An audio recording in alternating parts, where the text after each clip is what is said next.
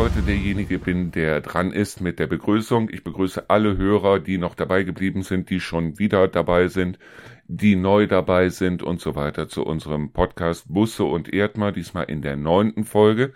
Das heißt also, lieber Torben, nächste, nächstes Mal, nächsten Monat machen, gehen wir dann in die zweistelligen Zahlen. Da runden wir sozusagen. Da runden. Ich grüße auch, liebe Hörerinnen und Hörer, euch alle, die ihr, wie der Marco schon sagt, dabei geblieben sind, neu dazugekommen sind, einfach noch Interesse zeigen äh, und auch heute mal Interesse daran haben, was wir an Themen haben. Wir haben ja ein unerschöpfliches Repertoire an Themen letztendlich. Das muss man ja sagen. Hm, kann man nicht anders sagen. Und äh, dazu kommt, wir haben uns ja sogar mal live gesehen jetzt in der Zeit, in den paar Wochen. Mhm. Äh, da warst du aber gerade auf dem Weg in irgendeine Sitzung. Das kommt in meinem Job tatsächlich vor. ich habe mich auch nicht angekündigt. Ich wollte bloß das Mikrofon abholen. Aber äh, ich hoffe, deine ganzen Sitzungen und so weiter hast du gut überlebt. Und jo. jo. Und äh, auf der anderen Seite, apropos Bürgermeister, apropos Sitzungen, äh, ich werde jetzt in den nächsten Tagen mit unseren beiden Bürgermeisterkandidaten hier für Trendelburg, weil wir haben ja am 3. Dezember die Bürgermeisterwahl hier in Trendelburg, werde ich jetzt äh, morgen und am Donnerstag werde ich da Interviews machen. Ich werde e eventuell zwei Sendungen draus machen oder eine. Ich weiß ja noch nicht, wie redselig diese Leute sind und werde denen mal so ein bisschen auf den Zahn fühlen. Das finde ich einen guten Ansatz, weil ich denke, das ist auch mal ein Format, wo man wirklich äh, einen O-Ton im Wortsinne einfangen kann und nicht ein niedergedrucktes, an zum Teil eben auch gekürztes Interview, beispielsweise in den Printmedien. Also ich glaube, das ist ein ganz gutes Format, auch mal zu sehen, wie sind denn die Leute, wenn sie was erzählen. Denn davon hängt es ja ab. Man muss ja versuchen, die Leute zu erreichen. Das gelingt nicht immer, das versuche ich ja auch jeden Tag aufs Neue, aber finde ich gut, dass du den äh, Kandidaten da eine Plattform gibst. Ja, ich meine, es ist ja nicht nur eine Plattform, die haben ja auch die, jede Menge Möglichkeiten, sich zu blamieren. Ne? Ja, das ist richtig, aber das gehört ja dazu und irgendwo ist man ja als Bürgermeister auch einfach nur ein Mensch nebenbei noch. Ne? Ähm, ja, mir geht es vor allen Dingen darum, weil ähm, die sind ja im Moment äh, in, in äh, aller Munde, das heißt, die haben eine Veranstaltung nach der anderen, wo die sich dann hinstellen und irgendwelche Vorträge halten. Bloß was ich gemerkt habe, ist, wenn da zu viele Leute zusammenkommen, dann traut sich keiner mal vernünftige Fragen zu stellen oder das Ganze artet dann irgendwann in eine äh, Diskussion aus, wo keiner mehr mitkommt. Und da habe ich mir gedacht, das machen wir einfach mal so im Vier-Augen-Gespräch und dann mal gucken, wo die ganze Sache hingeht. Weil ich wollte mir ja auch keinen Vortrag anhören dann, äh, sondern ich wollte den Leuten, wenn dann schon irgendwas so nach dem Motto, ja, wir wollen hier die, äh, was weiß ich, die Finanzen in Ordnung bringen, dann will ich natürlich von den Leuten auch wissen, wie und warum und wie es denn im Moment aussieht und was sie denn da vorhaben und so weiter. Ja, das finde ich auch gut. Kann ich jeden nur zu animieren, der jetzt zuhört, dann auch die Programmgestaltung zu verfolgen und sich das anzuhören, denn äh, am Ende der Kette sollt ja ihr alle aus Trendelburg auch die Möglichkeit haben zu wählen und nur wer mitwählt, hat auch hinterher aus meiner Sicht das Recht mit zu Moser, wenn es schief geht. Aber wer keine Meinung hat, sprich nicht wählt, der soll sich hinterher auch nicht beschweren, egal in welche Richtung es ausgeht. Wie sind denn überhaupt hier in der Gegend so die äh, Wahlzahlen? Das heißt also, wie viele Leute waren, als du zum Beispiel gewählt worden bist, wie viel Prozent waren denn überhaupt in den Wahllokalen? Weißt du das? Die genaue Anzahl bzw. Prozentsatz kann ich dir tatsächlich gar nicht mehr sagen. Aber ähm, grundsätzlich ist es bei lokalen Wahlen, also ob jetzt eine Gemeindevertretung oder Bürgermeister, also wo es wirklich um vor Ort geht und die Leute auch einen Bezug dazu haben, tendenziell eher hoch. Ähm, in Hofgeismar und ich glaube in Trendelburg ist das nicht großartig anders, regelmäßig deutlich über 70 Prozent. Aber je weiter es wegrückt, das sieht man auch bei Landtagswahlen und so weiter, umso eher ist der Trend prozentmäßig nach unten. Aber traditionell hier in der Nordspitze liegen wir zumindest über dem Landesdurchschnitt. Also jetzt bei der Landtagswahl zum Beispiel waren es, glaube ich, so 64 Prozent rund. Ähm, und das war eigentlich gar nicht so schlecht. Also insgesamt erschreckend niedrig, das muss man auch sagen. Ne? Also gibt ja auch viele, die sagen, ja, eigentlich müsste es eine Wahlpflicht geben, aber äh, gut, das ist ja immer noch freier Bürgerwille. Trotzdem appelliere ich da immer zu und ähm, insgesamt sind wir da eigentlich ganz gut dabei. Ich gehe davon aus, bei euch wird die Wahlbeteiligung dann über 70 Prozent liegen, definitiv. Ich hoffe es mal. Also ich meine, ich von meiner Seite brauche ja eigentlich bloß über die Straße zu fallen hier, bis dass ich im Haus Temme bin und im Haus Temme kann ich dann meine Stimme abgeben. Ich weiß mhm. noch nicht, für wen ich meine Stimme abgebe, ganz ehrlich, weil ich kenne beide Kandidaten noch nicht. so in der Form. Ich kenne bloß das, was sie also auf ihre Wahlplakate gedruckt haben. Und zu der Zeit, als sie also hier im Haus Temme beziehungsweise hier in dem Bürgerhaus waren, ähm, war ich also wirklich mächtig krank. Deshalb meine Stimme ist im Moment auch noch sehr angeschlagen, weil ich halt eine dicke Erkältung immer noch habe.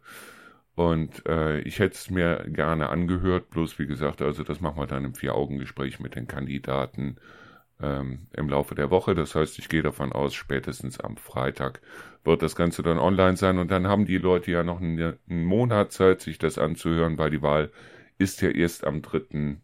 Dezember. Aber ich, wie gesagt, ich finde das gut. Und ich denke, da kommen dann auch die persönlichen Aspekte, die ja bei einer Bürgermeisterwahl auch im Mittelpunkt stehen sollten, äh, nochmal zum Tragen. Ich hätte es mir für damals, für meine Bürgermeisterwahl vor drei Jahren auch gewünscht, dass es sowas gibt. Klar, man hat natürlich verschiedene Medien, auch die Printmedien und dann Social Media, wo man sich in irgendeiner Art und Weise positionieren kann. Aber das erreicht ja dann trotzdem auch immer nur spezielle Gruppen. Klar, ein Podcast auch nur, aber du machst die Öffentlichkeit breiter und alleine um dann in so einem Gespräch seine Punkte darzustellen, mit Fragen, Antworten und dezidiert darauf eingehen zu können, gibt es einfach die Möglichkeit, den Kandidaten besser kennenzulernen. Ich finde das gut. Ich bin nicht mehr und nicht weniger als einfach bloß ein Puzzleteil aus den ganzen Möglichkeiten, wie die Leute sich informieren können. Weil das ist ja auch das, ich meine, wir hatten die Diskussion ja auch schon mit dem Viehmarkt, wir hatten die Diskussion ja auch schon mit anderen Sachen, wie zum Beispiel dem Theater. Das sind alles Puzzleteile, die irgendwie zu einem Bild zusammengefügt werden müssen, aber man möchte doch irgendwie, wenn es dann mal da ist, auf keins verzichten, weil dann das Bild ein Loch hat, oder? Richtig, genau. Also insofern, wenn du dir aus verschiedenen Quellen das zusammenholst, hast du auch die, also zumindest eine gute Grundlage, auf der du entscheiden kannst. Und persönlicher als äh, bei einer Bürgermeisterwahl geht es ja gar, äh, quasi überhaupt nicht. So, ich hatte ähm, heute noch mal ein Gespräch mit dem Kai weil es ist ja immer noch im Raum unser, Pod, unser Podcast äh, mit dem Kai Seidenhefter. Ähm, der Podcast wird stattfinden, also äh, der Kai war jetzt eine ganze Zeit lang krank und Aufnahme ist jetzt nächste Woche Montag, weil diese Woche, muss ich ehrlich sagen, ich muss mich erstens auskurieren, zweitens mal haben wir hier natürlich dann auch mit den Bürgermeistern und so weiter eine Menge zu senden und deshalb habe ich das verschoben auf nächste Woche Montag, wo wir dann den ersten Termin machen. Und ich wollte das sowieso. Unser Podcast ist Anfang des Monats und der Podcast mit dem Kai ist dann Mitte des Monats, sodass die Leute zwei Sachen haben. Das ist mhm. das eine. Und auf der anderen Seite habe ich mich mal äh, in Verbindung gesetzt mit diesem Verlag oder besser gesagt mit den äh, Buchkontaktleuten, die ja äh, mir immer wieder die Bücher zuschicken. Herzliche Grüße von hier aus weil ich habe mittlerweile 82 Bücher zugeschickt bekommen, Ui. die ich auch alle schon, also den größten Teil habe ich da schon drin. Was ich da nicht drin habe, sind Sachen, die ich also nicht besprechen möchte. Deshalb, weil es waren noch Bücher dabei, so Männer sind Schweine und so. Da will ich also ganz ehrlich, da wüsste ich nicht, was ich dazu sagen sollte. Und ich möchte es auch nicht empfehlen. Nur ich darf also jetzt tatsächlich aus einzelnen Büchern oder aus manchen Büchern vorlesen. Und mhm. der eine oder andere hat mir erzählt, ich hätte gar nicht so eine schlechte Stimme. Und jetzt habe ich also hier schon drei Bücher stehen und wir werden so einmal die Woche auch nochmal so ein Format haben, die Auszeitradio Lesezeit, wo ich einfach aus alten Büchern oder aus neuen Büchern, aus denen ich lesen darf, einfach mal so eine halbe Stunde vorlese. Vielleicht lese ich auch ganze Bücher mal, wenn es so ältere sind wie Jack London, Wolfsblut oder sowas damit die Leute vielleicht das eine oder andere Mal dann jetzt so vorm prasselnden Kaminfeuer oder so dann vielleicht auch noch was haben. Quasi produzierst du dann ja ein mindestens auszugsweises Hörbuch. Ja. Genau das. Ja, Hörbücher sind ja auch schwer in Mode, äh, weil es einem wirklich das einfach macht, genau wie du sagst, eben Augen zu und trotzdem kriegst du Inhalt transportiert. Ja, ich meine, was ich gemerkt habe, das ist ähm, bei Büchern, ich selber bin so jemand, ich habe die Bücher auch gerne in der Hand, also nicht so als E-Book, sondern halt, ich habe die Bücher gerne in der Hand, ich schlag sie auch gerne auf. Und wenn ich irgendwo in einer Buchhandlung bin oder so, dann lese ich mir von einem Buch, wenn mich das Buch interessieren sollte, immer so die erste Seite in der Buchhandlung schon mal durch, um zu sehen, wie ist das Buch geschrieben. Nimmt mhm. es mich mit oder nimmt es mich nicht mit? Und äh, das, das tollste Buch, also mit dem tollsten Thema, wenn es mich nicht mitnimmt, dann lasse ich es auch in der Buchhandlung. Und deshalb, ich möchte, dass die Leute so ein bisschen ein Gefühl dafür kriegen, wie ist das Buch überhaupt geschrieben. Und jetzt habe ich hier drei Bücher von Lou Biel stehen. Einmal Putin im Wartezimmer, einmal Ys Rache und einmal Amazona, wo ich also jetzt die schriftliche Genehmigung bekommen habe, daraus jeweils eine halbe Stunde zu lesen. Und da habe ich mhm. mir gedacht, warum soll ich das nicht machen, weil äh, ich habe ja sonst nichts zu tun. Ähm, übernächste, übernächste Woche habe ich ein Bewerbungsgespräch.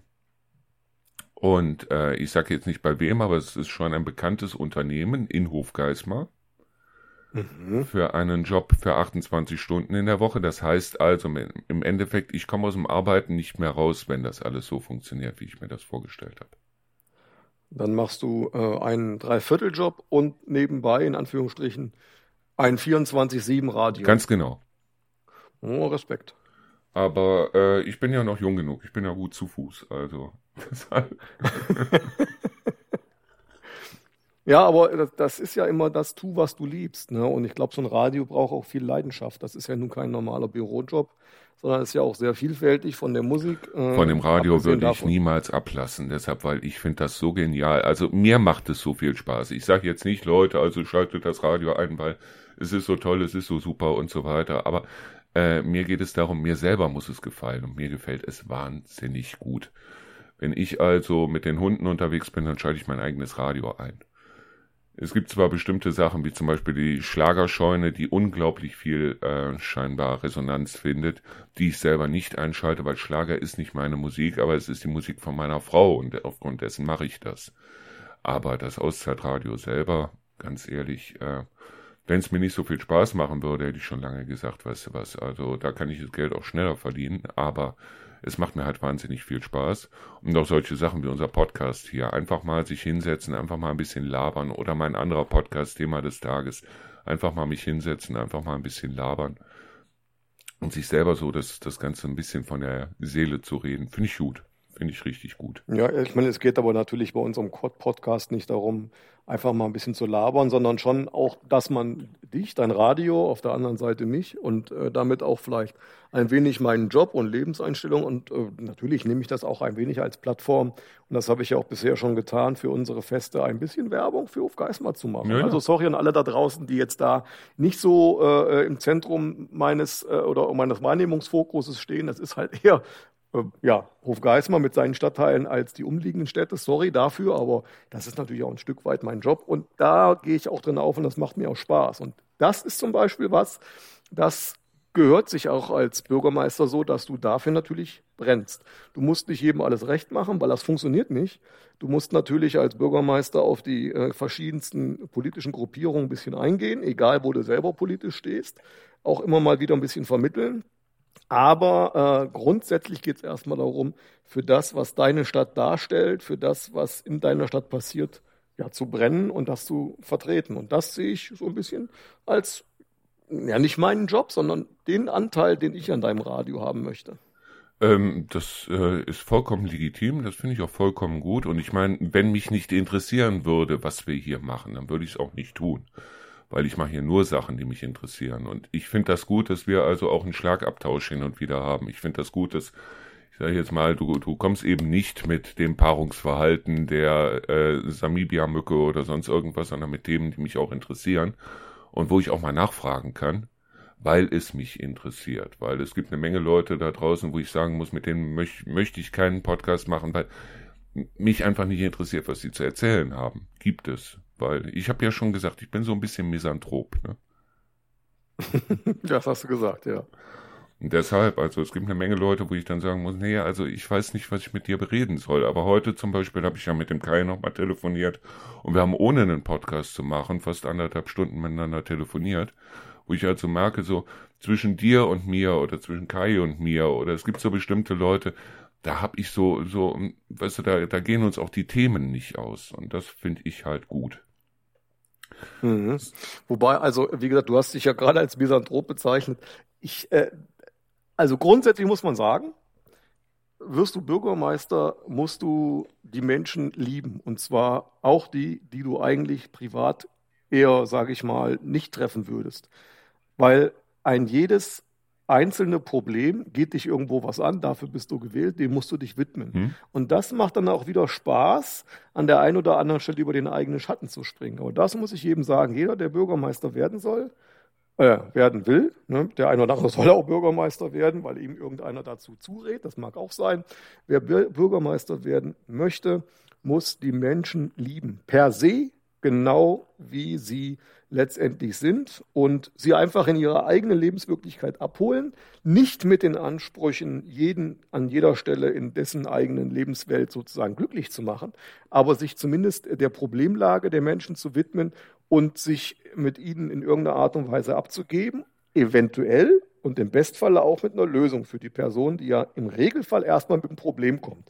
Es kommt ja keiner zu dir und sagt, Mensch, das ist ja so geil jetzt hier, dass die äh, Gewerbesteuern sinnvoller eingesetzt werden, weil die, äh, der Erwartungshorizont ist ja immer ein anderer und das Misstrauen immer hoch. Und dagegen zu wirken und die Menschen weiterhin zu lieben, das ist der Anspruch, den ich mir selbst gesetzt habe, dem ich auch bis jetzt, zumindest meine ich, immer noch nachkomme auch wenn ich nicht jeden zufriedenstellen kann. Aber ich möchte mich mit jeder einzelnen Person, die ein Problem hat und bei mir nach einem Termin ersucht, auch widmen können.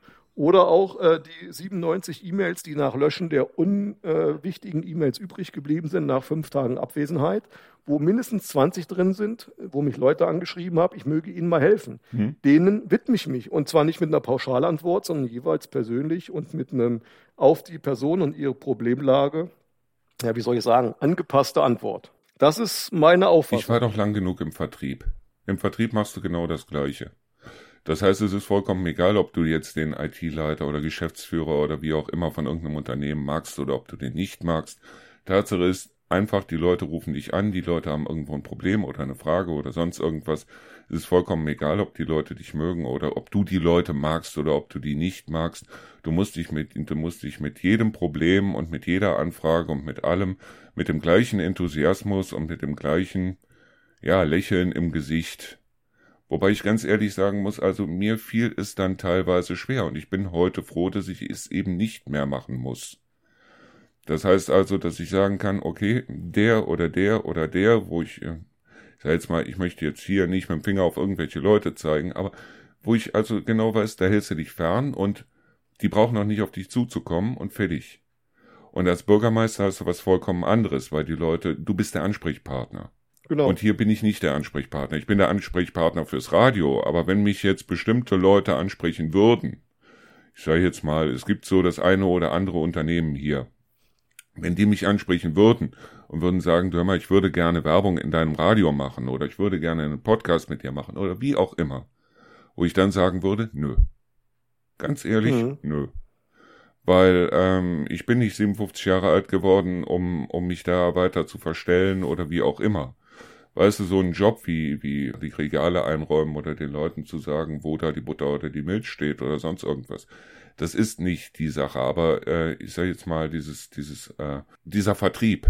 Und du machst ja im Grunde genommen, machst du Vertrieb für deine Stadt.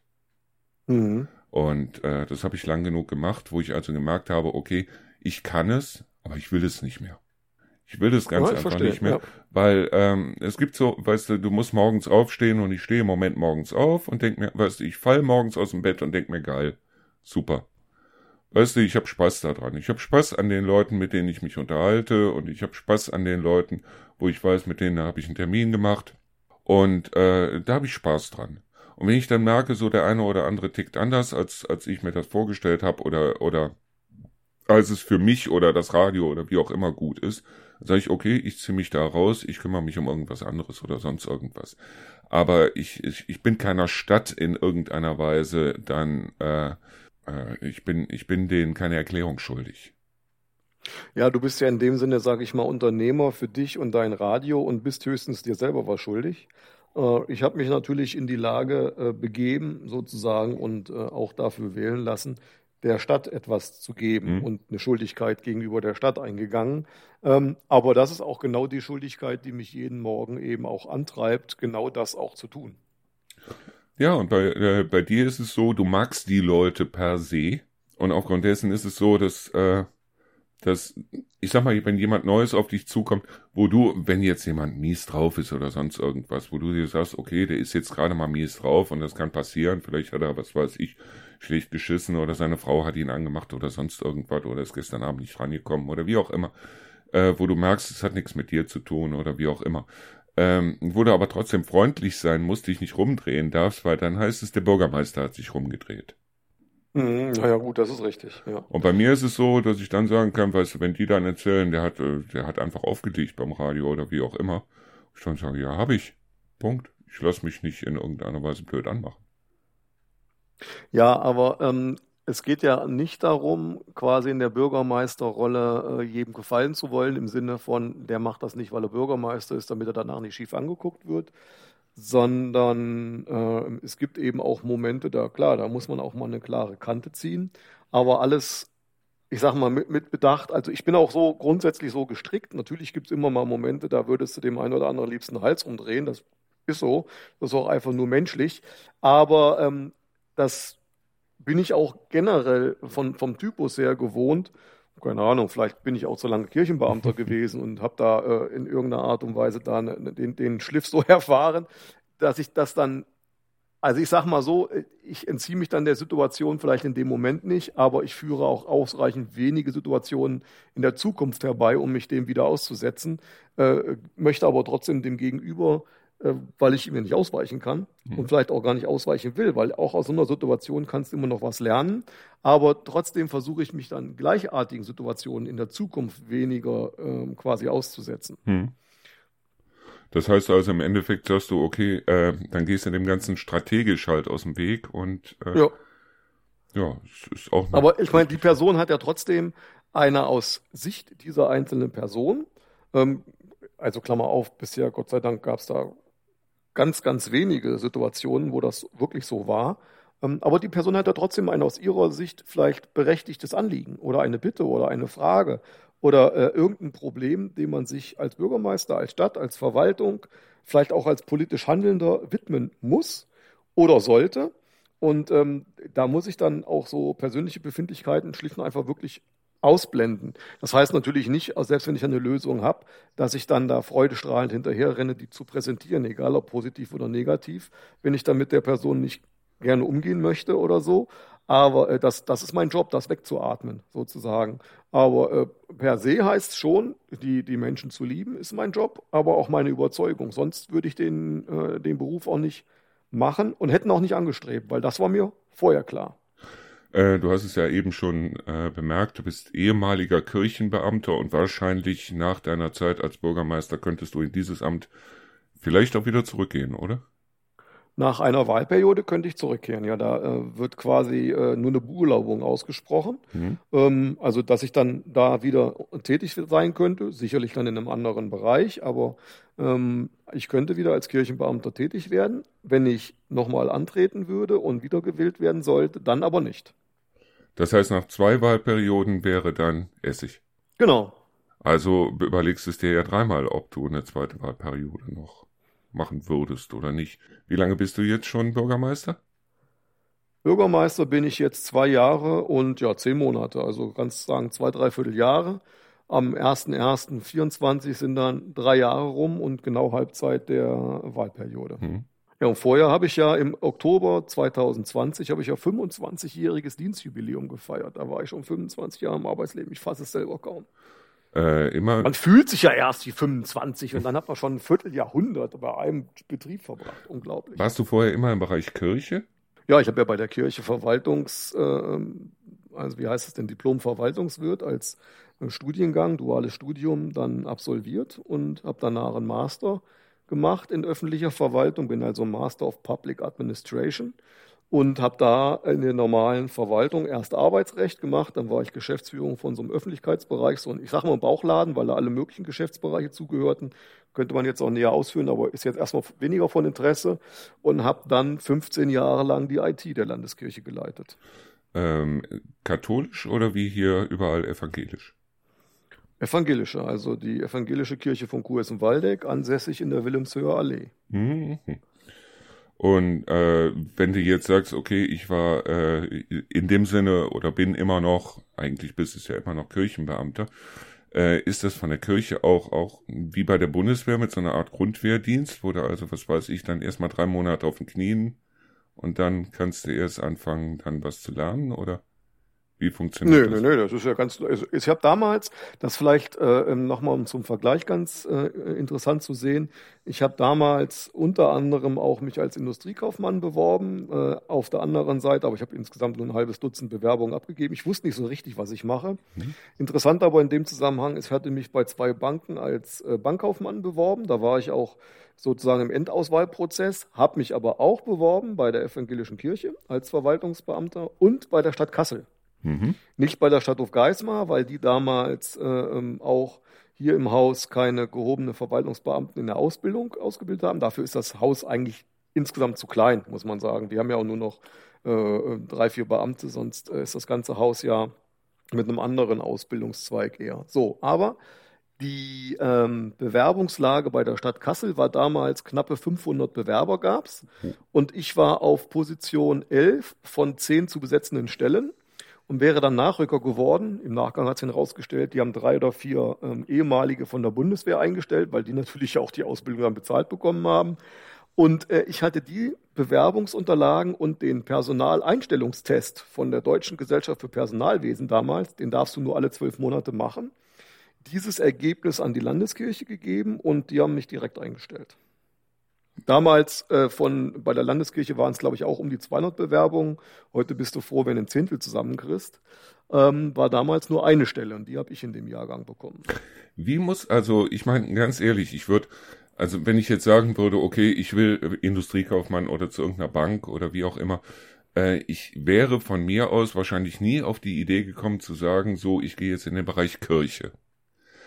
Das heißt also ja. mit anderen Worten, wie muss jemand gestrickt sein, dass er dann sagt, okay, ich gehe auch in den Bereich Kirche, weil ähm, versucht das mal jemand. Ja, aber der kirchliche mir? Hintergrund, der kirchliche Hintergrund äh, als familiär ein bisschen gegeben, aber der Ausbildungsgang als solcher.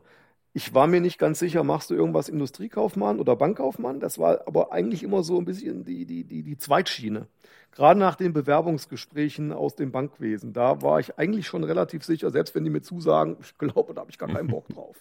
Aus heutiger Sicht war das die beste Entscheidung, eben da nicht hinzugehen. Das wäre einfach nicht mein Ding gewesen. Mhm. Äh, und die, die zweite Schiene war ähm, im Bereich des gehobenen Dienstes eben, ähm, ja, also öffentliche Verwaltung, so ganz hundertprozentig aus heutiger Sicht zu sagen, was mich damals dazu bewogen hat, kann ich dir nicht so genau verraten. Aber die Inhalte, die ich mit dem einzelnen einigen so besprochen hatte, was man da macht und welche Bereiche man hat. Gerade in einer großen Stadt wie Kassel, wo es ja wirklich alle Ämter gibt, das hat mich schon gereizt. Ähm, nachdem aber die Zusage bei Landeskirche direkt kam und ich da auch äh, diese, diese Zielrichtung beispielsweise, dass dort auch die gehobenen Verwaltungsbeamten schon in irgendeiner Amtsleitung, also es gibt ja Kirchenkreisämter, die in den Regionen sind oder im Bereich eben Finanzen oder Personal da leitende Positionen anzustreben, das hat mich schon gereizt und das hat ja dann mit der IT auch 15 Jahre lang hundertprozentig geklappt. Ähm, ich sage jetzt mal, bei dem, bei dem Öffentlichen ist mir ja vollkommen klar, die kümmern sich um Bäder und die kümmern sich um Gott weiß was alles, also alles, was irgendwo das Öffentliche ist. Worum kümmert sich in dem Bereich die Kirche? Also worum kümmern sich die Kirchen? Krankenhäuser oder? Also, das ist jetzt die Frage. Meinst du jetzt die klassischen Verwaltungsmenschen? Die klassischen die, Verwaltungsmenschen, ja. Okay, also du musst ja so sehen, bei der, ich kann jetzt natürlich nur für die evangelische Kirche von Kuessen-Waldeck reden ähm, und da auch nur, sage ich mal, in der Kürze der Zeit hier oberflächlich, aber es gilt für alle Kirchen. Die haben ja einfach einen ganz normalen Verwaltungsapparat, weil äh, auch bei der Kirche geht es ja um Entwicklungen im Arbeitsrecht, um Baurecht, um äh, Denkmalschutz, um äh, natürlich die äh, Personalverwaltung der ganzen äh, Angestellten und auch Verbeamteten, also die Pfarrerinnen und Pfarrer, wie du schon sagst, Krankenhäuser mit deren äh, ähm, Belegschaft, die Kirche hat Schulen, die Kirche hat natürlich auch äh, ungefähr eine äh, knapp fünfstellige ja, knapp über der fünfstelligen Anzahl allein Ehrenamtliche und die eben zu verwalten, beziehungsweise denen die Infos zukommen zu lassen. Kirchenvorstände, sage ich mal zum Beispiel und, und, und. Äh, insofern also, man muss ja so sehen, mit Kindergärtnerinnen und Kindergärtnern, mit eben denen, die in den Schulen arbeiten, in den Krankenhäusern, in der Verwaltung. Als Theologen hat ja die evangelische Kirche von Kurs im Waldeck ähm, ungefähr 11.000 Beschäftigte. Also das ist ja jetzt, das ist jetzt kein Familienbetrieb. Ne? Mhm. Und der wird natürlich auch gemanagt. Und dem beschäftigen als Verwaltungsapparat im Prinzip genau die gleichen Fragen wie eine Stadt oder eine Kommune auch. Nur mit einer leicht anderen Ausrichtung, dass eben äh, ein Großteil der Beschäftigten, wie die, wie die Pfarrerinnen und Pfarrer, auch äh, ein beamtenrechtliches, äh, beamtenrechtlichen Hintergrund haben und die anderen eben einen arbeitsrechtlichen, wie beispielsweise die Angestellten, nehmen wir nochmal äh, in den äh, Krankenhäusern oder auch der Geriatrie und so weiter. Ähm, wo das dann auch wieder innerhalb der Kirche natürlich zum Teil in ganz anderen Trägerschaften ist, GmbHs, Vereinen und, und, und. Mhm. Aber das muss ja alles gemanagt werden und das macht halt äh, die Kirchenverwaltung. Also das Spektrum ist sehr breit, genau wie bei einer anderen Behörde auch. Nur äh, ein Thema haben wir bei der Kirche nicht gehabt und das gibt es auch bis heute nicht. Das sind immer so Themen wie die Sozialämter beispielsweise bei Landkreis oder auch in der Kommune, dass dieses ganze Thema, das gibt es da nicht. Ansonsten Personalrecht, Finanzen, Baurecht, Denkmalschutzrecht und, und, und. Und auch das wird ja bei der Kirche immer komplexer. Das gibt es da eben genauso. Ja, was heißt die Sozialämter? Das heißt also sowas wie äh, Auszahlungen an Bürgergeld oder sowas oder was? Genau, das findet ja bei der Kirche nicht statt. Das ist ja kommunale, kommunale Aufgabe, beziehungsweise je nachdem, was es eben auch ist, dann eben Aufgabe des Landkreises. Also insofern ein Sozialamt und äh, das Durchdeklinieren von SGBs, also den Sozialgesetzbüchern und so weiter, das findet bei der Landeskirche nicht statt. Musst du auch zum Teil für manche Fragen im Arbeitsrecht Ahnung von haben, aber es gibt ja keine äh, Bürgergeldauszahlung, wie du sagst. Das ist ja bei der Kirche kein Thema. Eigentlich schade, weil auf der anderen Seite ist es so, dass die Kirchen ja eigentlich, ich rede jetzt mal von der katholischen Kirche, Geld genug dafür hätten sie, ne? Naja, also das Problem bei der Kirche ist ja, dass vieles des, äh, von dem Geld schlicht und einfach in Immobilien steckt und nicht als äh, auszahlbares Geld da ist. Und äh, die Kirchen ähm, als Gebäude beispielsweise, die sind ja gerade, weil sie zu, weiß ich nicht, 80, 90 Prozent denkmalgeschützt sind, unveräußerbar, stehen aber in den Büchern als Geld und kosten natürlich auch die, die Unterhalt bis hin zur Verkehrssicherungspflicht, da wo sie nicht mehr bespielt werden, aber du kriegst ja eine Kirche nur selten verkauft. Also St. Alberts in, in Haue, da wo eine Umnutzung stattfand, ist schon ein seltener Fall. Äh, so selten soll das mittlerweile gar nicht mehr sein, dass also da Kirchen entweiht werden und dass da. Ja, aber nur weil sie entweiht ist, hat sie noch lange keinen anderen Käufer. Weil auch der kommt ja um den Denkmalschutz im Regelfall nicht drum herum. Auch aus so einer Kirche mal eine geile Diskothek zu machen, das wäre schon was. Also ich meine. Gibt es, gibt es, gibt es, gibt es, gibt es. Ich muss ganz ehrlich sagen, ich bin nicht ungläubig. Ich bin auch nicht gläubig. Weil, ähm, ich habe mal dieses, die, so ein Interview gelesen, ich glaube, das war mit Ricky Gervais, der also sagte, die Leute, wenn die äh, erzählen, die wären Agnostiker, dann heißt es irgendwie so, die wären, die wären bescheuert, deshalb, weil man muss doch wissen, ob man jetzt an Gott glaubt oder nicht. Äh, ich muss ganz ehrlich sagen, ich bin ein Agnostiker, weil ich weiß nicht, ob ich an Gott glauben soll oder nicht. Oder besser gesagt, ob ich an Gott glaube oder nicht. Ich verhalte mich so, als wenn es ihn gäbe, aber ich gehe in keine Kirche rein. Und ähm, ja, damit bist du ja bei, weiß ich nicht, wie viel Prozent auch der noch Kirchenmitglieder. Bin ich ja nicht mehr. Ich bin mit 18 schon. Nee, aus, ist, ist, ja, ja, ich bin. Ich sag mal, das sind ja viele Kirchenmitglieder, halten das ja genauso. Ich bin mit 18 aus der Kirche ausgetreten, aus der katholischen muss ich dazu sagen, weil ich mit dem ganzen Prunk und Protz und so weiter nichts anfangen konnte. Und ich muss auch ganz ehrlich sagen, äh, ich habe, für mich hat sich nie die Frage gestellt, so Weißt du, für mich sind diejenigen, die also Atheisten sind und durch die Gegend ziehen und behaupten, es gäbe keinen Gott, sind für mich genauso gläubig in ihrer Sache wie ein Katholik, ein Protestant, wie auch immer. Deshalb, weil niemand kann mir behaupten, es gäbe einen oder es gäbe keinen, weil niemand es wissen kann, ob es einen gibt oder ob es keinen gibt. Deswegen heißt das ja auch nicht wissen, sondern glauben. Eben, ganz genau. Und ähm, deshalb, also ich bin jemand, ich unterhalte mich wahnsinnig gerne über Glaubensfragen mit Leuten. Wobei ich mich genauso gerne mit einem Katholiken wie mit einem, äh, Mo äh, mit einem Moslem, wie auch mit einem Buddhisten, wie auch mit jemandem, der also an Astrologie glaubt oder an Engel oder an Sternzeichen oder an die heilige Jungfrau Maria mit ihren, äh, was weiß ich, 27 verschiedenfarbigen Einhörnern und so weiter. Ähm, ich sehe da im Endeffekt keine großartige, äh, keinen großartigen Unterschied dazwischen. Der einzige Unterschied ist für mich, dass die Kirchen, die wir kennen, das heißt also, wir haben hier nun mal die evangelische und die katholische, dass die wahnsinnig viel Geld haben und damals wahnsinnig viel Aufstand gemacht haben, um an die Position zu kommen, an der sie heute sind. Mhm. Das, äh, das Problem ist, also ich unterhalte mich unabhängig davon, welcher, äh, ähm, welchem Glaubensrichtung jemand äh, unterliegt, auch sehr gerne mit allen.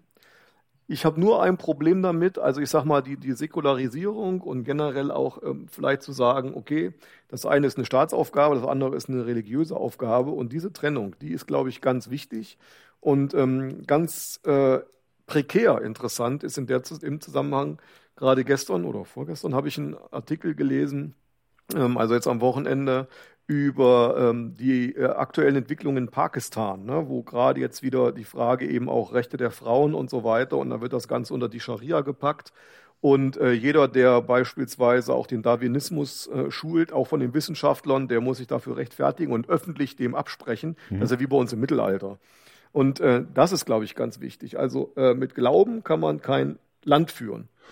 Ähm, man kann sicherlich den Leuten einen gewissen seelischen, moralischen, glaubensmäßigen Halt geben, aber in einer Staatsführung hat das letztendlich nichts zu suchen. Das ist ja genau das Geheimnis auch in den westlichen, in den weltlichen, sage ich mal, äh, äh, Industrienationen.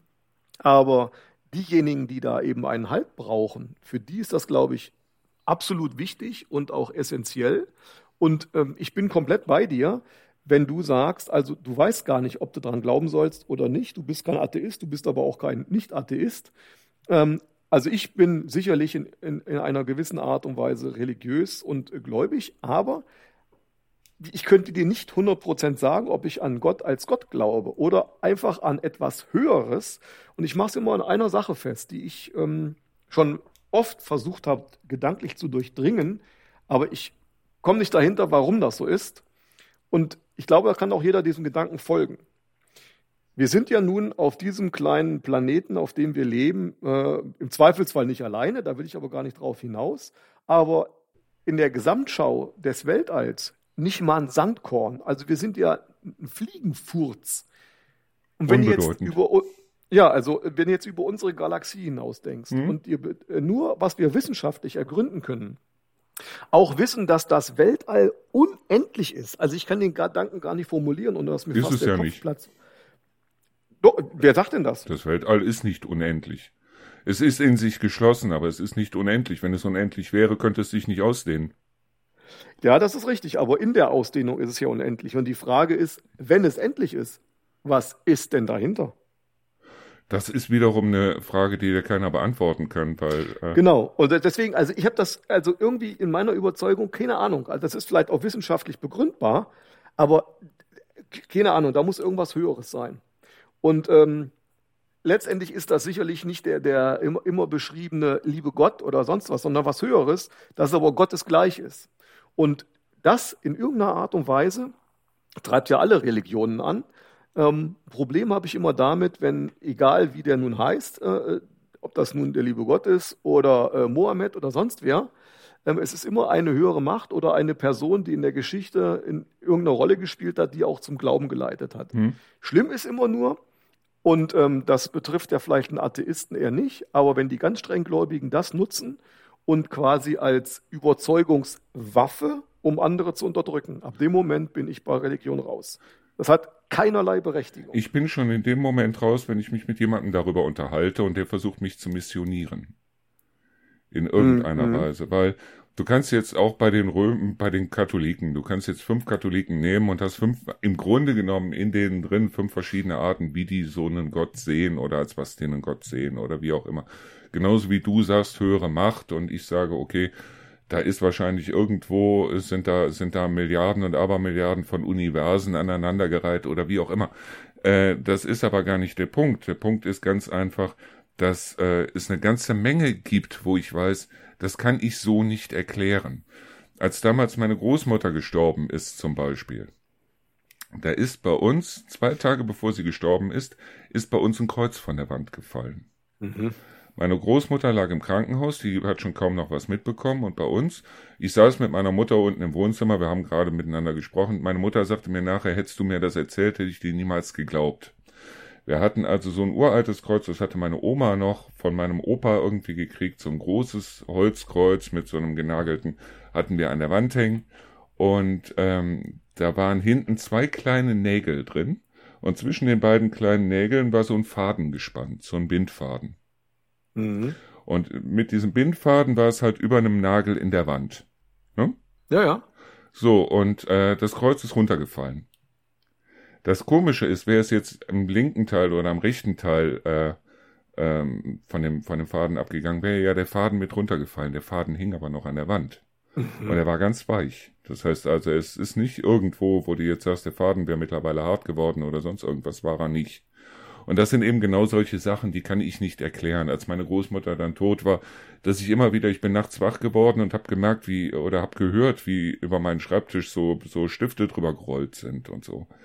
Ähm, wo ich heute auch nicht weiß, hast du das geträumt oder war es tatsächlich so? Das Komische war, äh, das war also wirklich fünf, sechs Nächte, nachdem meine Großmutter gestorben war. Nur, äh, das sind eben solche Sachen, die kann ich nicht erklären, aber deshalb gehe ich nicht hin und sage, das sind Geister, das ist Esoterik, das ist sonst irgendwas. Das macht mir im Endeffekt, da, da denke ich auch im Endeffekt nicht drüber nach. Natürlich wünsche ich mir irgendwann Lukas wiederzusehen. Natürlich wünsche ich mir irgendwann, wenn ich einen Herzinfarkt bekomme, die Tür geht auf, Lukas kommt raus, sagt Papa, komm mit. Wünsche ich mir, klar. Bloß ob das wirklich passiert oder nicht, ist keine Sache, die mir jetzt im Endeffekt weißt du, äh, wo mich einer gefragt hat, so, du musst doch daran glauben, ob es einen Gott gibt oder nicht. Nee, ich glaube dran, dass ich jetzt zu den Leuten um mich rum so nett sein muss, wie es eben geht. Und wenn ich das nicht kann, dass ich dann halt weggehe und denen nichts tue oder wie auch immer. Das heißt also von diesen zehn Geboten, die wir da haben, die die evangelischen ja genauso haben wie die katholischen, sind eigentlich allein schon fünf Gebote, äh, wo man sagen kann, das ist das ist nicht mehr als als äh, ähm, logisch, dass man bestimmte Sachen nicht macht. Das heißt, man bringt niemanden um. Man geht nicht mit der Nachbarsfrau ins Bett. Man achtet seine Eltern und so weiter, weißt du? Mhm. Das sind also für mich ganz logische Sachen, die ich automatisch befolgen sollte.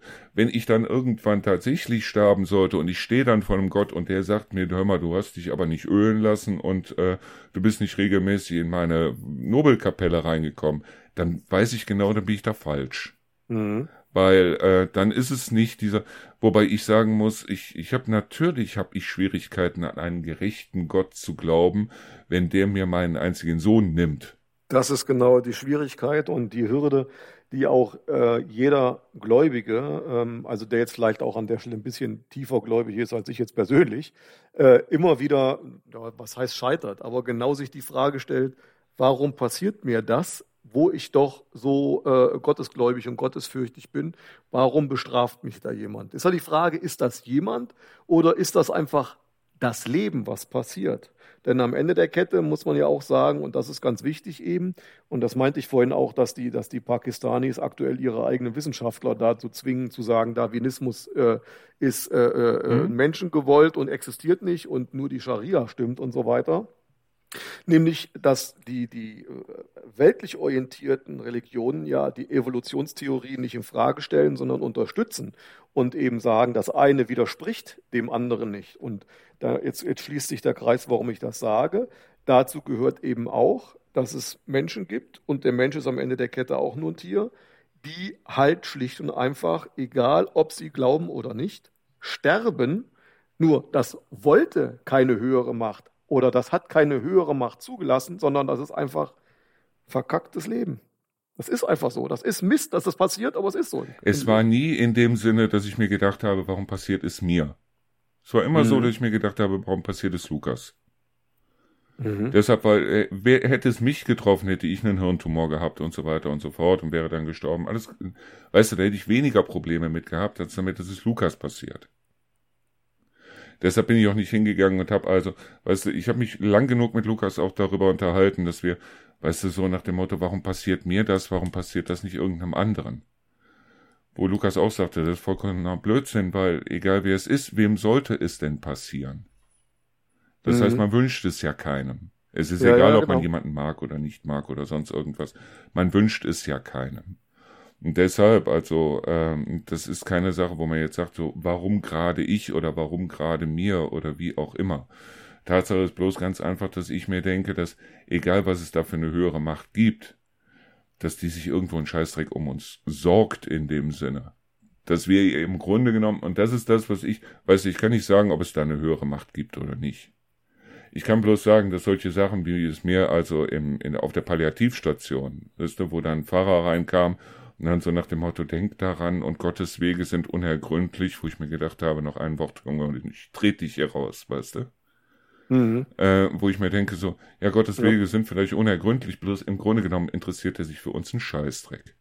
Und das ist genau das, was ich, weißt du, es mag eine höhere Macht geben. Es mag irgendwo was geben, wo also dann irgendwo für die Gesamtheit oder wie auch immer ein Ziel dahin, da drin steckt, wobei ich im Moment das Ziel auch nicht mehr sehe. Aber äh, so für den Einzelnen, wo der Einzelne jetzt sagt, so, weißt du, ich, ich würde gerne glauben, weil die, die glauben, sind nicht alleine in dem Sinne. Das heißt also, ja. egal, äh, was dir passiert, du kannst immer sagen, so nach dem Motto, ja, und ich habe die heilige Jungfrau Maria oder Jesus oder sonst irgendwas oder Gott selber oder wie auch immer, trage ich immer in mir. Die sind nicht alleine, die haben immer jemanden, mit dem sie sich unterhalten können. Während ich mich da hinsetzen muss und muss mir eine Kladde kaufen und muss anfangen zu schreiben.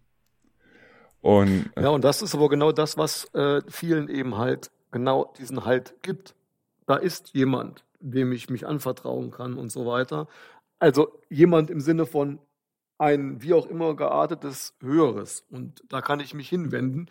Äh, relativ selten kriege ich halt Antwort. Ja, aber es ist für mich kein Unterschied, ob diejenigen jetzt sagen, ich gehe in die Kirche und suche danach Antwort, oder ich rufe bei Astro TV an und suche danach Antwort, oder ich mache äh, den, den, den Astrologiekalender äh, Sternzeichen Jungfrau aus und suche danach Antwort, oder wie auch immer, weil, ähm, weißt du, äh, es ist so, dass, dass jeder ist in dem Sinne auch immer so ein bisschen abergläubisch und wie auch immer und jeder hat so bestimmte oder viele haben so bestimmte Sachen, wo sie also sagen, ich bin also gläubig oder sonst irgendwas. Aber den einen Stein oder die eine Briefmarke oder den einen Cent oder Pfennig oder wie auch immer, den habe ich trotzdem immer im, im Portemonnaie. Ich gehe nicht unter einer Leiter durch, weil oder ich mache mir Sorgen, wenn mir eine schwarze Katze von links entgegenkommt, weil oder was weiß ich, so diese, äh, oder, oder dann, dann hast du mal ein Déjà-vu oder wie auch immer, wo du dir denkst, komisch, das ist, das ist doch alles irgendwie sehr seltsam hier, oder? Weißt du? Nur, ähm, ich sag mal, äh, warum muss, was ich nicht verstehe, ist, weißt du, jeder hat in dem Sinne das Bild von seinem eigenen Gott im Kopf. Bloß, wann haben die angefangen, also, dass es vielleicht irgendwo organisiert sein muss, sehe ich auch noch ein. Aber wann hat das angefangen mit diesem ganzen Prunk und Protz und mit diesen Millionen, mit dem Kölner Dom und was weiß ich, wo du dir also wirklich denkst, so, wenn es einen Gott geben sollte, der wird er das doch garantiert nicht wollen, oder? Davon gehe ich in der Tat auch aus, aber äh, wir werfen natürlich jetzt einen Blick, was das angeht, in die Vergangenheit, als diese ganzen Prunkbauten entstanden sind. Also äh, es hat ja auch einen Grund, warum seit Jahrzehnten, äh, wenn überhaupt, nur ganz ausgewählte äh, ähm, Kirchenbauwerke überhaupt neu errichtet wurden und die hatten natürlich auch einen anderen, ich sage mal in Anführungsstrichen bescheideneren Standard. Äh, natürlich mussten die auch irgendwelchen aktuellen Baurechten unterwerfen äh, und, und äh, standhalten. Aber ähm, das ist ja genau das aus der Zeit, wo diese wieder Kölner Dom, diese Gebäude stammen. Da ging es ja auch darum, das Ganze irgendwie als, als Herrschaft zu begreifen. Aber Gott sei Dank sind wir über diesen Punkt deutlich hinaus. Gott sei Dank. Zumindest bei uns bei uns. Mhm. Nee, aber das ist genau das, weißt du, äh, es muss, äh, du kannst ja glauben an was du willst, aber deshalb darfst du nicht andere runtermachen, die vielleicht irgendwas anderes glauben. Und das waren damals waren es die Katholiken oder die Christen oder wie auch immer. Weißt du, heute sind es die Islamisten oder oder äh, Moslems oder wie auch immer, die da durch die Gegend ziehen und andere unbedingt bekehren wollen statt sich zu denken, okay, wenn es die äh, Ungläubigen gibt, dann hat dieser Gott, an den du da glaubst, diese Ungläubigen genauso gemacht. Das ist es genau, ganz genau so ist es. Nur äh, er hat sie nicht gemacht als Kanonenfutter für die Gläubigen. Also ja, äh, ja, ja, ja, ja, nur ja, das ja. sind eben genau solche Sachen, wo ich mir dann denke, so, warum muss Religion immer was mit Ausgrenzung zu tun haben? Warum muss Religion immer was damit zu tun haben? Das ist quasi wie, wie, wie die Nazis oder sonst irgendwas, so nach dem Motto, wir sind die Besseren. Wir haben das ewige Leben, wir haben den, den richtigen Plan, wir haben, wir haben den Durchblick, ihr nicht.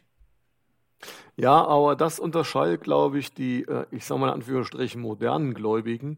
Ob das äh, gerade jetzt die, die Buddhisten sind, die ja äh, ziemlich gechillt sind, oder auch den modernen Christenmenschen, genau von denen unterscheidet, die diese Ansicht geprägt haben und auch von denen, die beispielsweise jetzt den Islam zu radikal auslegen, nämlich dass sie sagen, gerade die Koexistenz verschiedener Religionen die macht's doch aus. Und da sagt keiner dem anderen, was richtig oder falsch ist, weil, ich meine, die Kreuzzüge, die wollen wir nicht schönreden, aber genau sowas gibt's ja heute nicht mehr. sondern eben äh, schlicht und einfach die Kooperation vieler Kirchen. Also gerade jetzt, es gibt ja die, die sogenannte Arbeit, ACK, also die Arbeitsgemeinschaft christlicher Kirchen, die auch sagen, also äh, beispielsweise, ob das jetzt Protestantismus oder eben äh, die, die Katholiken sind, äh, die haben ja auch eine unterschiedliche Auslegung, aber die arbeiten miteinander. Und genauso eben mit der äh, orthodoxen, oder ob das die ukrainische orthodoxe Kirche ist, die nun gerade auch in Hofgeismar aktiv ist äh, seit der Flüchtlingskrise, oder die Rum-orthodoxe Kirche und, und, und und die auch mit, mit äh, Moslems sich gerne an den Tisch setzen.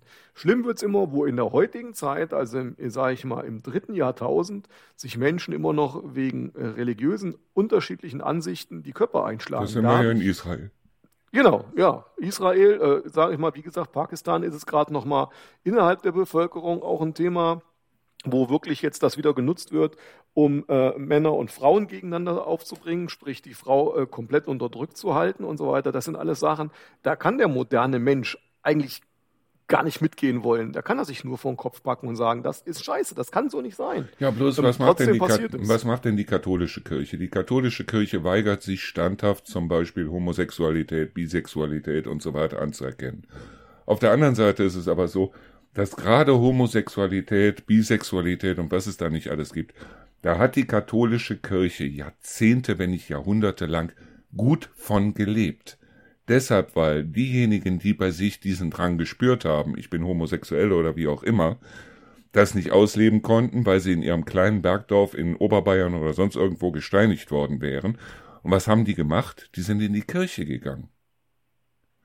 Und genau das ist immer noch passiert. Deshalb, wenn du heute irgendwas von Missbrauchsfällen an, an, an Kindern hörst, du hörst immer bloß von Pfarrern, die an kleinen Jungs, an kleine Jungs rangehen. An kleine Mädchen gehen die nicht ran, die gehen immer an kleine Jungs ran. Warum?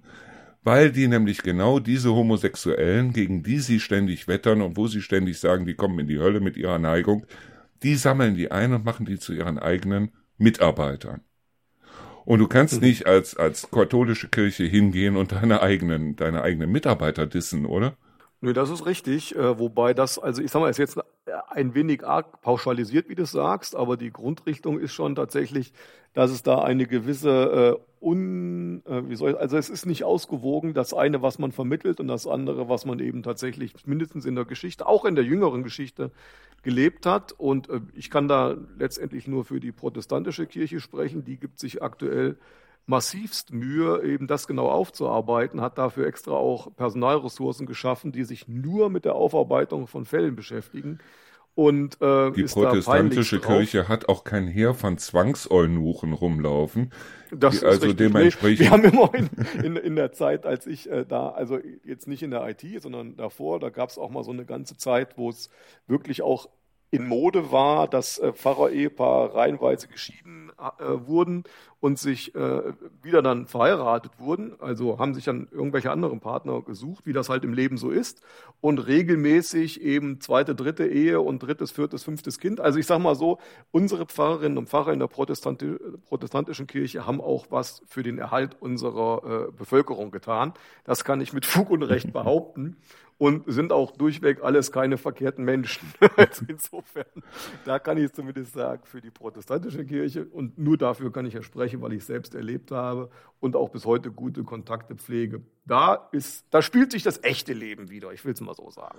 Nur auf der anderen Seite, Religiosität hat eine Menge mit dem Umfeld zu tun, es hat eine Menge mit der Familie zu tun, es hat eine Menge mit der Schule, mit der, mit der, äh, überhaupt, wo du groß geworden bist. Das heißt also, äh, es sind die wenigsten, die also gläubig werden, obwohl die Eltern nicht gläubig waren, weil meistens kriegt man das so ein bisschen auch von den Eltern mit beigebracht. Das ist wie manche sagen, mein Vater hat immer CDU gewählt, da wähle ich jetzt auch immer CDU. Das ist so, äh, wir waren immer, ich meine, meine Oma, die rotiert wahrscheinlich noch in ihrem Grab, weil sie damals immer gesagt hat, Junge, du musst in die Kirche gehen und so weiter. Und äh, ich bin dann ausgetreten und da konnte sie überhaupt nicht drauf. Nur wie gesagt, also äh, das, ähm, ich nehme mal an, dass du auch in einem, in einem christlichen Haushalt groß geworden bist in dem Sinne, oder? Ja, das, äh, das ist tatsächlich so. Wobei eben, äh, ähm, also ich bin seltenst mit meinen Eltern irgendwie in die Kirche gegangen. Mein Vater, der war halt äh, auch Kirchen, ähm, Kirchenvorstandsmitglied. Ähm, da kriegst du das natürlich mit, aber ähm, der direkte Kirchenbezug hat sich letztendlich erst durch den Job ergeben und da war ich ja nicht gezielt auf der Suche, Kirchenbeamter zu werden, sondern habe ich ja vorhin ausgeführt, eben ähm, mich hat das an der Stelle im öffentlichen Dienst gereizt, da in einer öffentlichen Institution, ganz allgemein jetzt, ähm, nicht umsonst habe ich mich ja auch bei der Stadt Kassel, wie gesagt, beworben, einen Dienst zu verrichten und bin da auch glücklicher äh, in der Auswahl gewesen, als ich nach den Bewerbungsgesprächen in anderen Berufssparten zumindest vom Ersteindruck gewesen wäre. Dass das dann bei der Kirche war, das war tatsächlich der Tatsache geschuldet, dass die gleich gesagt haben, nee, wir haben nur eine Stelle und wir nehmen sie. Hm. Also es hätte auch äh, um ein, zwei Wochen Verschiebung vielleicht sein können, dass ich bei der Stadt Kassel gelandet wäre. Nur, äh, wie gesagt, also es ist nicht so, dass du da in irgendeiner Weise jetzt missioniert worden wärst oder sonst irgendwas, ne? Nö, nö, nö, nö, nö. Klar, also eine gewisse familiäre Prägung gehört dazu. Also ich sag mal ein christliches Menschenbild und äh, Nächstenliebe und so weiter. Das meinte ich ja vorhin. Das hat mich vielleicht schon geprägt. Liebe deinen Nächsten wie dich selbst. Und äh, das ist auch, äh, was ich aber jetzt im ganz normalen persönlichen Leben auch so mache. Klar, also es gibt immer mal Situationen, da würde irgendwelche Freunde würden mir zu mir sagen, also weißt du was, also wie du das hier so sagst, da bist du aber ein schönes Arschloch. ne? Also das muss man, das, das ist so, da, dafür sind wir ja alle Menschen. Mhm. Aber trotzdem äh, ähm, muss man grundsätzlich die Menschen lieben, wie sie sind. Man muss nicht immer mit ihnen aller, einer Meinung sein, aber äh, zumindest dann eben da für die jeweils gegebene Aufgabe, die bei mir nun mal Bürgermeistern ist, sich deren Problemen annehmen. Ja, ich meine, das hat nichts mit christlich zu tun, sondern es hat was mit menschlich zu tun. Oder? Ja, aber vielleicht ist das an der Stelle auch mehr oder weniger ein, ein wenig das Gleiche. Äh, ich weiß oder es nicht. Deckungsgleich. Wenn du, wenn du die ganzen ist. Religionen eigentlich mal runterbrichst auf das, was da wirklich drin steht und was Leute also nicht dazu äh, erfunden haben, wie auch immer, dann steht eigentlich da überall nur das Gleiche drin, nämlich seid lieb. Seid nett das zueinander ist, und seid Das lieb. ist so. Ja, ja. Und ich meine, in jedem zusammen, das, das Dumme ist, dass du den Menschen das sagen musst, weil sie sich ansonsten die Köpfe einschlagen. Und ich bin auch ganz sicher, wenn du morgen die Gesetze abschaffen würdest in Deutschland, würden übermorgen wieder Leute an den Laternen hängen, weil äh, ja, kannst du von ausgehen, weil die Leute irgendwie diese diesen diesen äh, diesen Fahrplan brauchen. Bloß ob das ja, jetzt so. ein Gesetz ist, ob das eine Bibel ist, wie auch immer, wobei in der Bibel auch sehr seltsame Sachen drinstehen, wie ja, die ist ja natürlich, die Bibel ist ja am Ende der Kette in, in manchen Bereichen einfach nur eine äh, Geschichtserzählung, ähm, die natürlich auch angereichert ist durch äh, Mund-zu-Mund-Propaganda, bis es dann mal verschriftlicht wurde.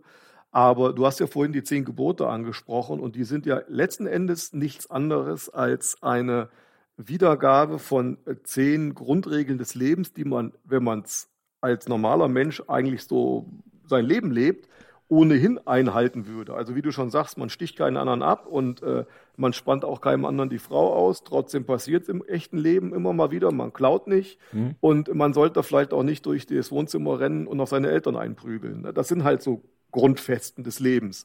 Ähm, aber wie du schon sagst, manche muss man es halt trotzdem immer mal wieder sagen. Und heute machen wir es halt mit Gesetzen, Klammer auf, wir haben viel zu viele davon, viel zu viele davon. Und die aktuelle Regierung äh, rühmt sich ja damit, 170 Gesetze in der ersten Hälfte der Legislatur beschlossen zu haben.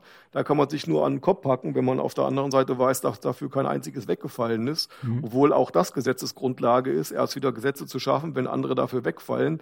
Und dann wundert man sich, warum die Kommunen vor Arbeit nicht an die Wand kommen. Also äh, das sind alles zehn Gebote, haben jahrhundertelang gereicht. Und die Leute haben sich grob danach gerichtet. Bei uns heißen es zehn Gebote, in anderen äh, religiösen Schriften steht was anderes. Aber die Grundregeln sind immer gleich, wie du sagst, habt euch lieb und äh, schlagt euch nicht gegenseitig die Köpfe ein. Komischerweise funktioniert es heute mit mehr Gesetzen genauso schlecht wie vor 2000 Jahren. naja, so oder so. Also ich meine, äh, wie gesagt, ich bin weder ein religiös, also ich bin in dem Sinne kein religiöser Mensch. Das heißt also, ich bin weder religiös in der Richtung, dass ich sage, ich, ich glaube an einen Gott, noch bin ich religiös in der Richtung, dass ich sage, ich glaube, es gibt keinen Gott. Und äh, es gibt also, ich unterhalte mich gerne darüber, es sei denn, die Zeugen Jehovas stehen vor der Tür. Aber äh, selbst wenn die glücklich werden mit ihrer Art, dann sollen sie das tun. Bloß, äh, wie gesagt, ich mag auch nicht in irgendeiner Weise bekehrt werden oder missioniert werden oder wie auch immer. Und das ist genau das, was also äh, ich bei vielen Leuten, Das ist aber komischerweise nicht nur, nicht nur bei Religionen so, das ist auch bei Leuten, die, was weiß ich, plötzlich kein Fleisch mehr essen und dann soll die ganze Umgebung plötzlich auch kein Fleisch mehr essen oder wie auch immer. Ja, dieses dogmatische Vorgehen ja. dann immer, also kein, kein Mittelweg, sondern das ist immer nur schwarz-weiß, Schalter umlegen. Ja, ich. Das ist ja auch in der großen Politik aktuell so. Also es sagt ja keiner, der Weg äh, ähm, könnte nicht beschritten werden, aber man muss ja auch ein bisschen einen Pfad dahin haben. Also man kann ja nicht von jetzt auf gleich irgendwelche, ich sag mal, Oma Lieschen vor die Wahl setzen, ja, morgen musst du anders heizen. Ja, wie kann ich dir auch nicht sagen, aber nicht so. Das geht halt nicht, ne? Nee, und deshalb, also äh, ich finde dieses Dogmatische, das finde ich halt richtig gehend furchtbar. So, ich würde sagen, mit der nächsten Sendung reden wir auch mal nochmal über das Thema Familie. Wir haben sowieso ja. eine ganze Menge Sachen, die wir irgendwo auf dem Schirm haben. Nur, äh, ich habe mir gedacht, dieses Mal, wir machen es mal nicht ganz so lange. Jawohl. Weil wir haben schon zehn Minuten nach 19 Uhr. Du willst schließlich auch zu deiner Familie, nehme ich mal an? Nee, eine Sitzung muss ich. Was, du musst in eine Sitzung, jetzt noch? Ja klar. Sitzungen sind immer montags um acht. Ich muss jetzt hier noch so zwei, drei Sachen vorbereiten. Da muss ich auch noch so einen kleinen Happen einwerfen, also essen. Und äh, ja, also montags bin ich vor 10, 11 in die zu Hause. Ihr habt montags abends 20 Uhr, habt ihr noch Sitzung? Ja, natürlich. Stadtverordnete, Ausschusssitzung und, und, und. Äh, ja, ich weiß schon, warum ich kann. Äh, ja, das kannst du ja die, die beiden äh, äh, Kandidaten auch fragen, wie sie damit umgehen, dann eben äh, Work-Life-Balance, Klammer auf, beim Bürgermeister gibt's die nicht, zumindest in der Erwartungshaltung der Bevölkerung. Trotzdem muss man die irgendwie ein bisschen herbeiführen. In Hofgeismar klappt es montags definitiv nicht. Ja, aber äh, ich meine auf der anderen Seite, äh, du hast ja auch, ich nehme mal an, dass du kein vollständiges Wochenende Samstag und Sonntag gehabt hast, oder? nee. Also zumindest die letzten äh, zweieinhalb Jahre nicht. Ja, und deshalb, also ich meine, dann noch abends um 8 Uhr, um 20 Uhr dann noch eine Sitzung anzu... Ich, ist, ist irgendwo so ein bisschen unverschämt, finde ich. Ja, aber das ist ja selbstgewähltes Schicksal, wie mir immer gesagt wird. Und das ist ja ein Stück weit auch so. Man muss sich dann halt einfach mal auch Freiräume schaffen. Nur in Sitzungsperioden und generell bei Abendveranstaltungen, da ist man immer vorne dabei und da kommt man auch nicht raus. Das ist halt Teil des Deals. Wann bist du heute Morgen aus dem Bett gefallen? Aus dem Bett gefallen bin ich wie immer um halb sieben. Um halb sieben. Ja. Und hier im Büro war ich dann letztendlich, habe ich die Kinder noch in die Schule gebracht um Viertel vor acht. Viertel vor acht. Die haben ja immer so um zehn vor acht geht ja die Schule los und die wollen immer ein paar Minuten früher da sein. Klar, die wollen noch mal ein bisschen talken und noch mal ein bisschen Ball spielen, bevor es dann in den Unterricht geht um zehn vor acht. Ähm, und deswegen war ich heute Morgen um ziemlich genau 7.06 Uhr oder 7.40 Uhr hier und ja, dann äh, geht es halt meistens so durch bis abends 10. Ich bin eigentlich immer um 8 spätestens hier. So, und das heißt mit anderen Worten, du hast dir zwischendurch vielleicht mal äh, im Stehen irgendwas zu essen reingepfiffen, aber ansonsten telefoniert und in Sitzungen gewesen und diskutiert und gemacht und getan und was weiß ich. Genau. Jetzt sag mir mal abends um 8 Uhr, wenn du dann schon zwölf Stunden hinter dir hast oder, oder mehr als zwölf Stunden hinter dir hast wel, zu welchen vernünftigen Beschlüssen wollt ihr denn in so einer Sitzung überhaupt noch kommen?